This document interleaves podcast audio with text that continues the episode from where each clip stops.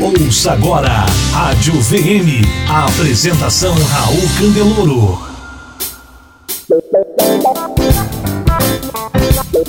Olá, tudo bem? Prazer estar aqui com você. Meu nome é Raul Candeloro, estou aqui com o Marcelo Caetano. Nós somos da Venda Mais e esse é o Venda Mais Responde, onde a gente pega as perguntas dos assinantes e respondemos para que você possa colocar isso em prática e já melhorar seus resultados.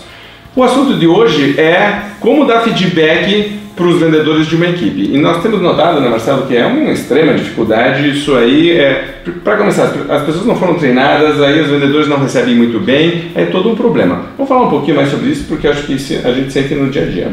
E vamos falar disso de dois pontos de vista, eu diria. Vamos falar do ponto de vista do líder e vamos falar do ponto de vista do liderado, de como receber isso também, né? Por onde você começaria então? Olha, eu começaria falando das pessoas que são demitidas. Ok. As pessoas são demitidas às vezes e falam o seguinte, cara, eu não sei porque foi demitido.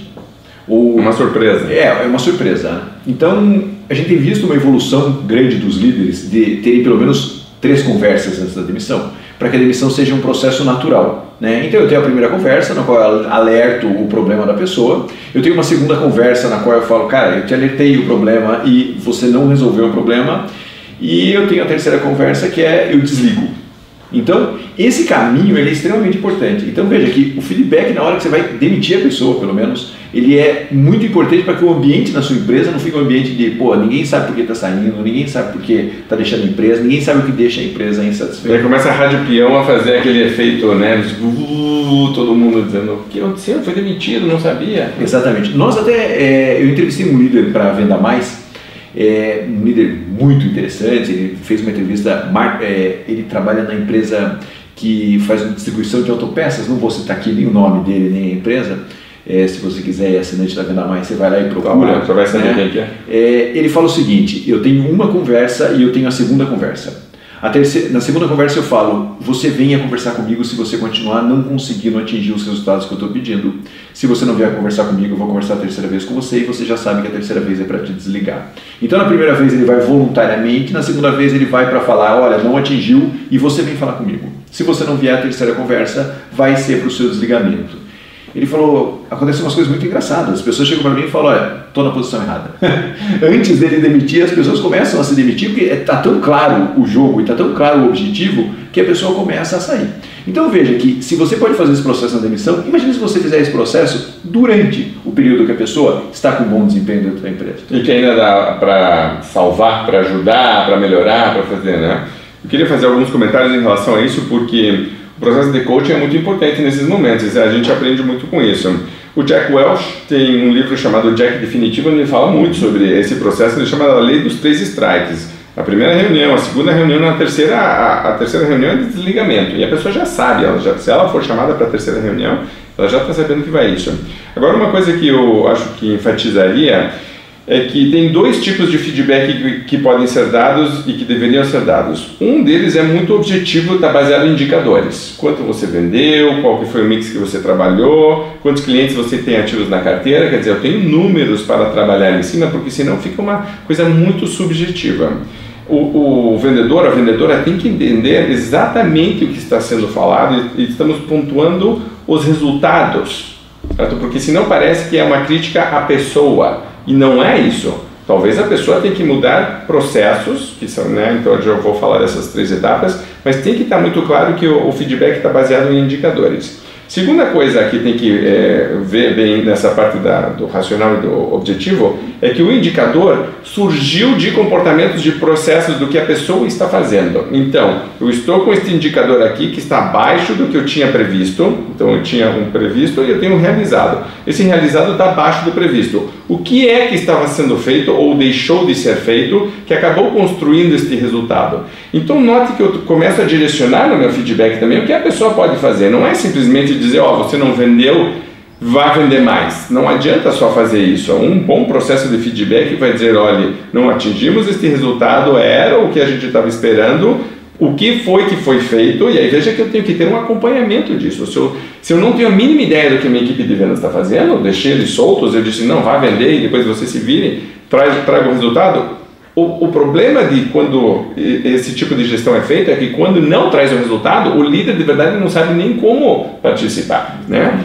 Veja que então eu tenho os meus resultados primeiro, segundo a, a questão do que eu estou fazendo para construir esses resultados, e o terceiro tem muito a ver com uma questão de atitude. Eu tenho uma ferramenta de feedback que eu criei justamente para trabalhar isso, a gente pode até colocar para download, que acho que é interessante, que é um modelo de perguntas para seguir com, as inicia com, com iniciativa, com foco, com criatividade, que a gente chama de valores ou, ou de atitudes. Quando eu trabalho o chá do vendedor, eu tenho que dar feedback para o vendedor não só sobre os resultados que ele está construindo, então também sobre o que está sendo feito, mas também a forma como ele está trabalhando. Ele está focado, ele está criativo, ele está motivado, ele está com vontade, ele teve iniciativa. Você está ouvindo Rádio VM, um oferecimento. Revista Venda Mais, treinamento, consultoria e soluções para você e sua empresa vender mais e melhor. Então ele está tendo resiliência, está tendo inteligência emocional, ele está procurando se desenvolver, tudo isso são atitudes que a gente tem dentro do nosso chá.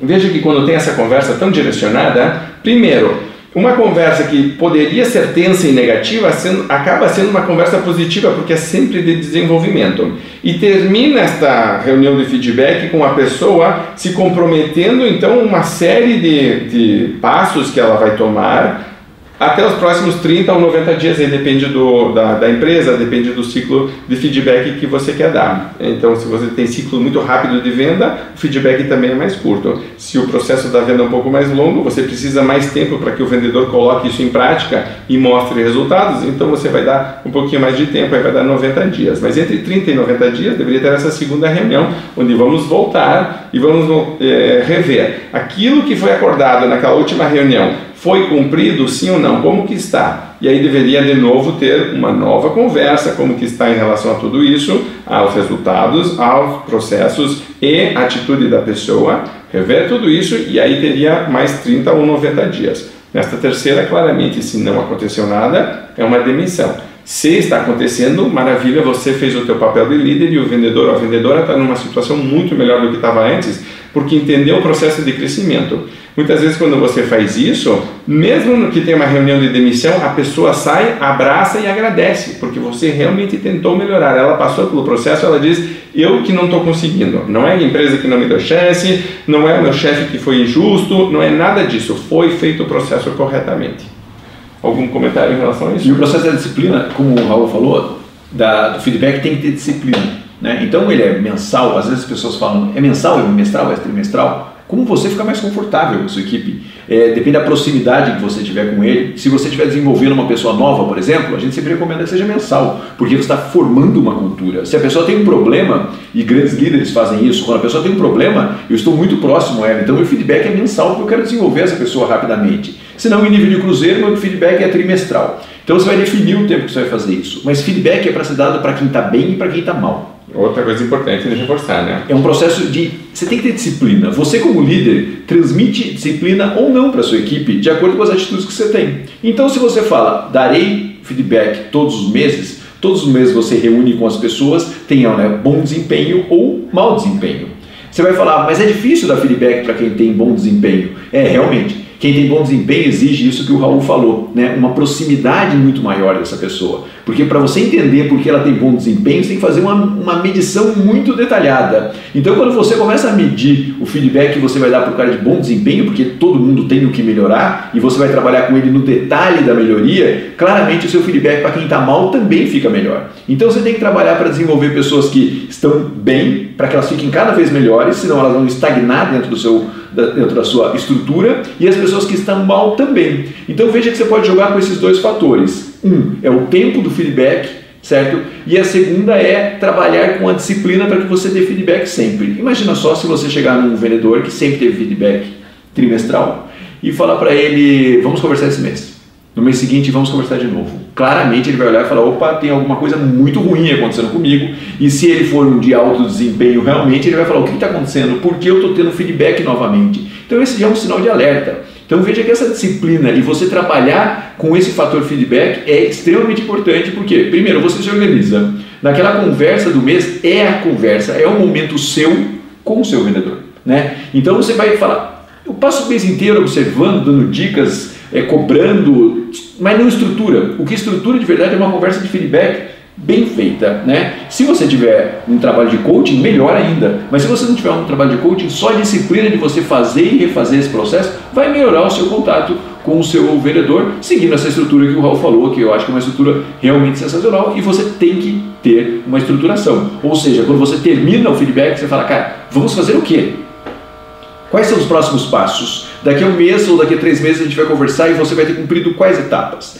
Essa finalização do feedback, ela é extremamente é, importante. É, é super importante até porque é o que realmente dá poder para tudo isso e consolida e a pessoa sente realmente então um processo de melhoria acontecendo. Porque senão ou eu só tomei bronca ou eu só recebi elogios, mas de verdade, de concreto, não fica muito para a gente trabalhar. Muito bem, a gente vai fazer uma pausa rápida e quando a gente voltar, eu quero te fazer uma pergunta e também quero fazer uma colocação sobre como isso deveria ser prioridade para o líder e também a pergunta é como que faz quando tem muitos vendedores. Muita líder diz não consigo dar feedback para todo mundo. Vamos falar sobre isso na volta também. Lembrando que esse aqui é o Venda Mais Responde, eu sou Raul Candeloro, aqui está o Marcelo Caetano junto comigo. Se você quiser mandar suas perguntas, mande sempre para a gente para o leitor arroba vendamais.com.br ou poste lá na nossa página no Facebook na Venda Mais, tá bom? A gente já volta. Você ouviu Rádio VM, um oferecimento. Revista Venda Mais. Treinamento, consultoria e soluções para você e sua empresa vender mais e melhor.